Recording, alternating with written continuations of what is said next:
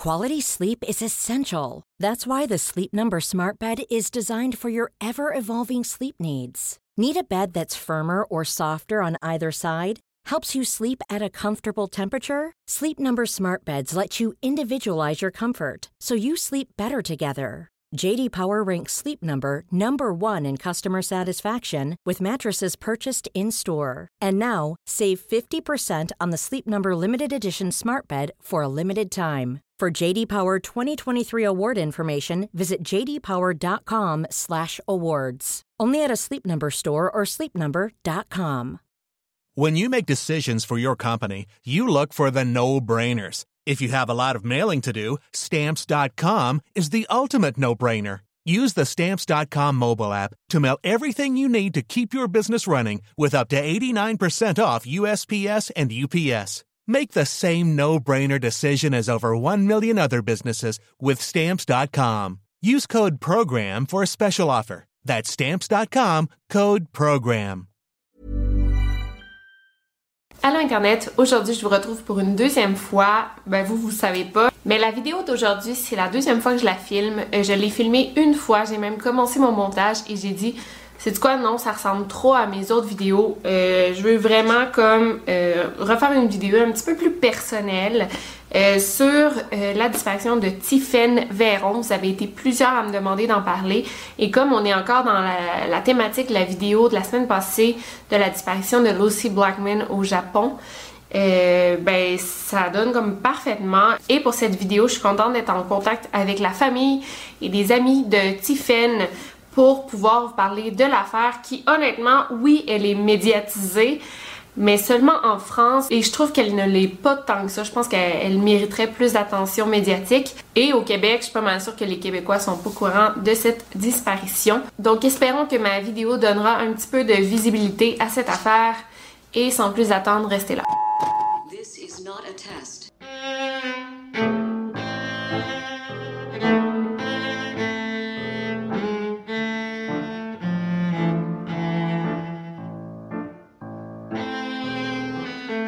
J'ai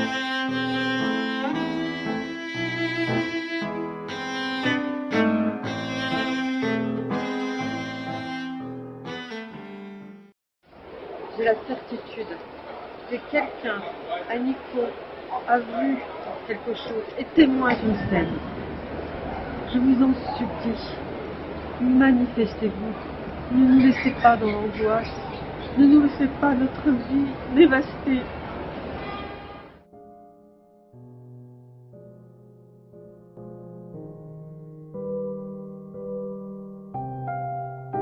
Le 27 juillet 2018, Tiphaine Véron, une Française de 36 ans, atterrit à Tokyo pour passer euh, trois semaines au Japon pendant ses vacances. La première nuit, dès son arrivée, elle couche euh, dans un hôtel près de l'aéroport et dès le lendemain, elle se rend au nord du pays dans la ville de Nikko, une petite ville de plus ou moins euh, 100 000 habitants. Tiphaine arrive euh, le 28 juillet à Nikko aux alentours de 14 heures et elle prévoit y passer deux nuits complètes. Tiphaine est une Française de 36 ans qui vient de Poitou, en France. Elle travaille dans une école spécialisée pour enfants handicapés.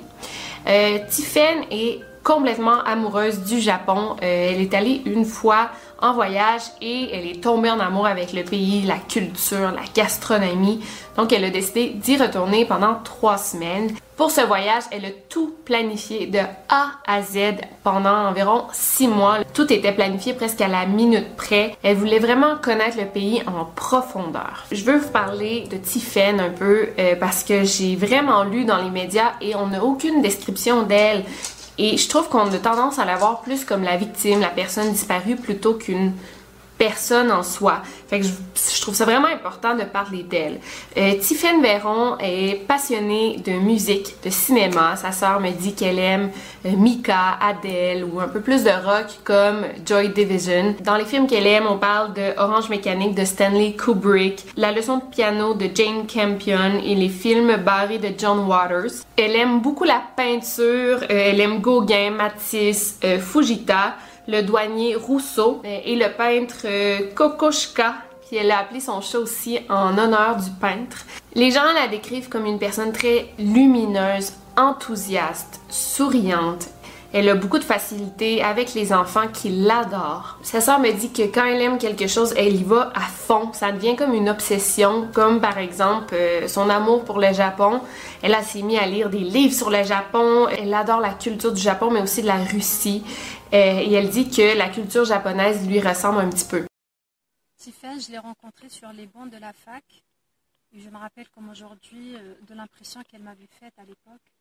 Elle était très accueillante, euh, très gentille avec moi. Elle m'avait présenté tous ses amis, par la suite sa famille. C'était une personne très exceptionnelle sur tous les plans. C'était une personne très sensible aux problèmes des autres. Elle était engagée dans différentes associations comme bénévole pour aider les personnes qui en avaient besoin. Euh, c'est une personne euh, d'une grande culture aussi. Euh, elle était ouverte sur toutes les cultures du monde. Son absence aujourd'hui nous fait très mal.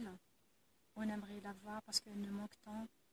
Et on aimerait avoir des réponses à nos questions sur ce qui s'est passé au Japon.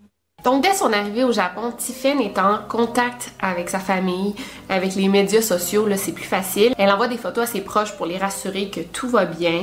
Elle envoie des photos des lieux qu'elle visite et euh, tout semble aller pour le mieux.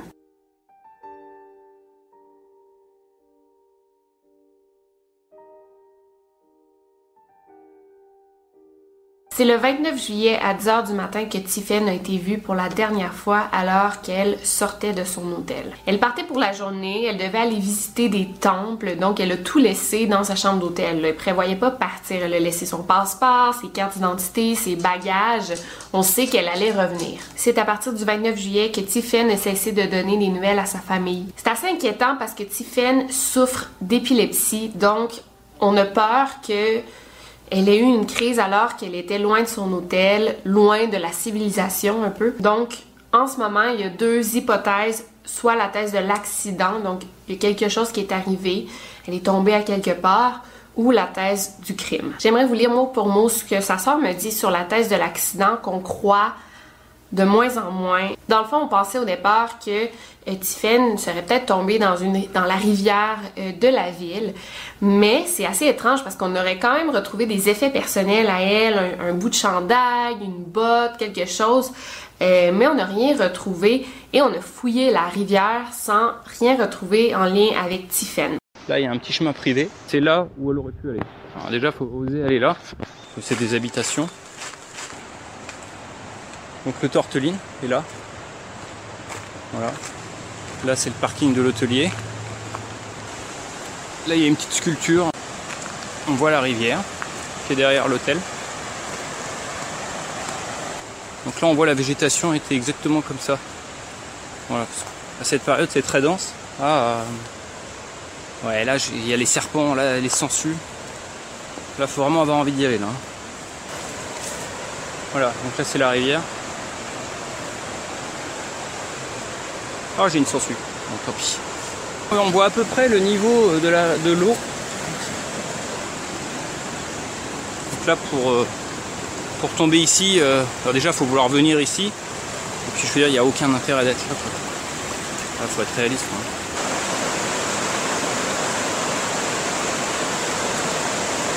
Bridge. Lorsque les courants arrivent ici, ici, ça fait une sorte de lac. C'est l'attraction numéro 1 de Nippon. Tous les gens sont ici, se photographient. Donc voilà, si elle était tombée de l'hôtel ou, ailleurs, tous les gens regardent l'eau. Donc tout le monde a les, yeux fixés sur le Chinkero.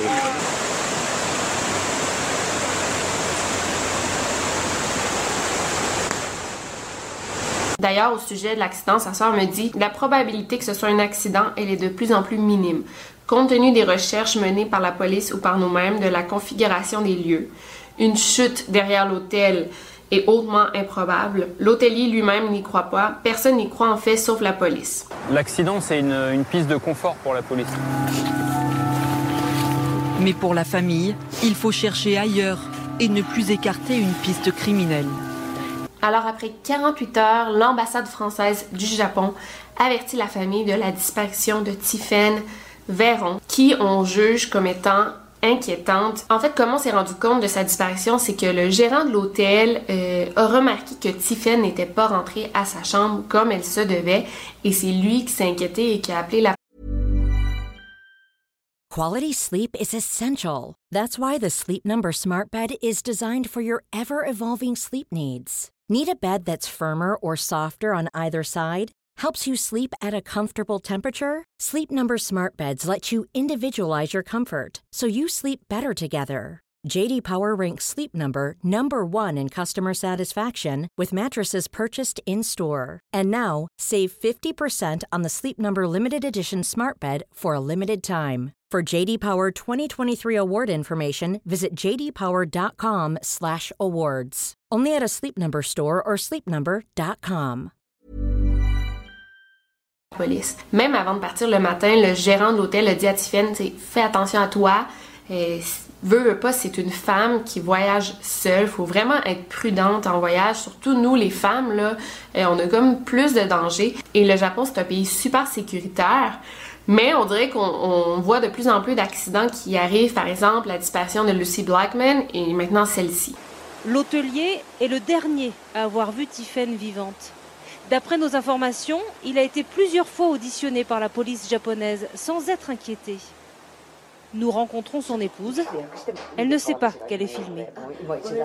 Mon mari n'est pas là, mais de toute façon, on ne répond plus à aucun journaliste.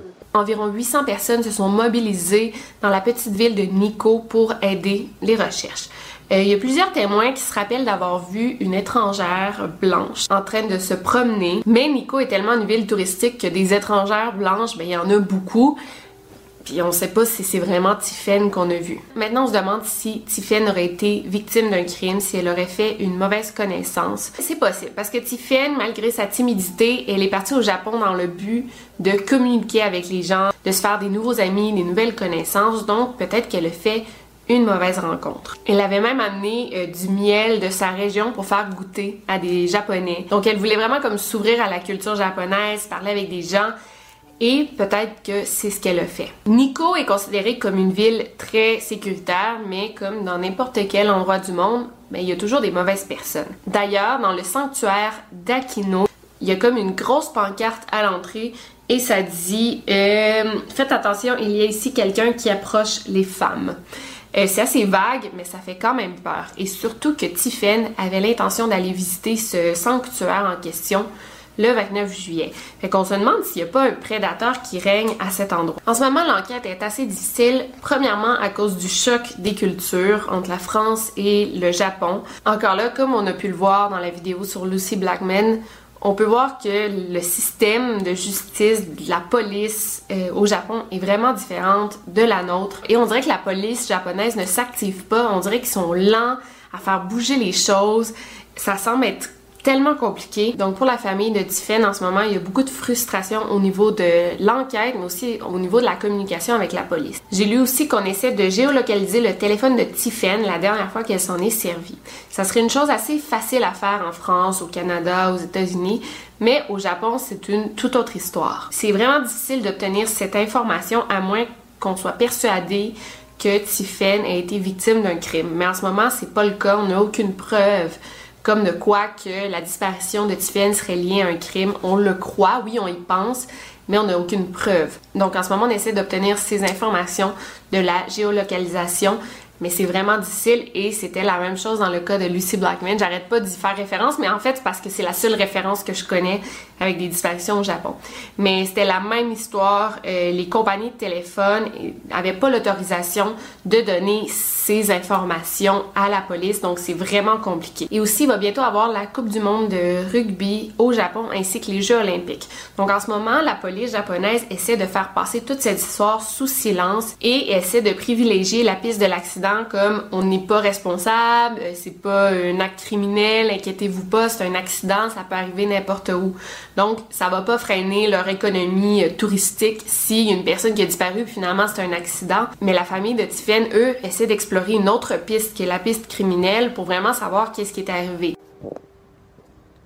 Bonjour Victoria, merci beaucoup de faire une vidéo sur Tiffen. Euh, elle en a besoin, on en a besoin. Parce que un an après sa disparition, il y a des choses qui manquent terriblement dans cette enquête qui sont incompréhensibles. C'est-à-dire que malgré toute la bonne volonté des gens et euh, des efforts qui ont été fournis en France ou au Japon, euh, il y a des choses qui manquent dans l'enquête. C'est-à-dire que euh, bon, les auditions, elles sont presque inexistantes et euh, on a un vrai problème avec le téléphone de Tiffen. C'est-à-dire que on a appris euh, finalement assez récemment que les données avaient été supprimées au bout de six mois. Voilà, sans avoir été récupérées. C'est-à-dire que nous, euh, par plusieurs biais, en fait, on a récupéré des données sur son téléphone. Euh, alors, sur la partie Wi-Fi, on a des choses, mais euh, sur le bornage, on a peu de choses, alors qu'on aurait pu en avoir beaucoup plus. Euh, C'est-à-dire qu'on sait que Tiffen, enfin son téléphone, le jour de sa disparition, n'était euh, pas en mode avion. Euh, il a hum, utilisé le réseau téléphonique japonais, donc pas la 3G, pas la 4G, mais euh, mais le réseau mobile. Et, euh, et à, voilà, c'est-à-dire que à partir du moment où il utilise le réseau mobile japonais, euh, on a des données qu'on peut récupérer. C'est pas forcément la localisation, ça peut être d'autres données, mais qui donnent des informations. Pourquoi est-ce que le téléphone a cessé de fonctionner? Est-ce que c'est normal, pas normal, etc. Donc ça, on comprend pas pourquoi on les a pas obtenus. On sait pas euh, parce que euh, la police japonaise a sollicité l'opérateur japonais. Apparemment, l'opérateur japonais est coopératif. Maintenant, je me pose des questions parce que même euh, malgré les demandes de, de la police française également, euh, malgré euh, euh, les demandes de l'opérateur français, il n'y a jamais rien qui est sorti côté japonais. Donc euh, pour moi, c'est un vrai scandale et ces données, sans aucun doute, elles auraient aidé à retrouver Tiffen.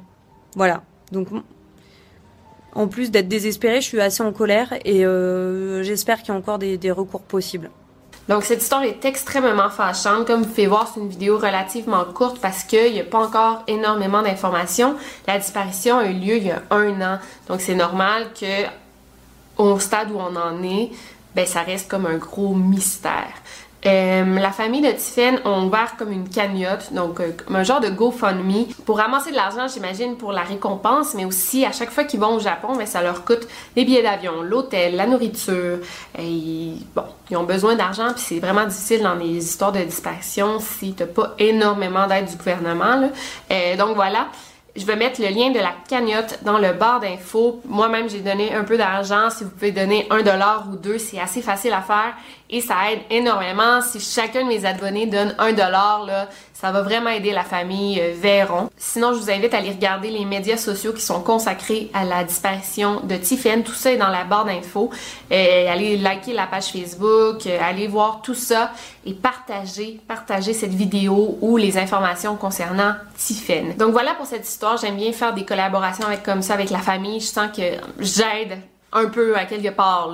Euh, donc c'est tout. Euh, laissez un gros thumbs up à cette vidéo. N'oubliez pas d'aller euh, faire un don si vous le pouvez et aller liker les médias sociaux concernant la disparition de Tiffen Véron. Et sinon, on se revoit très bientôt pour une nouvelle vidéo. D'ici là, gardez, s'il vous plaît, l'œil ouvert, surtout si vous êtes au Japon. Over and out.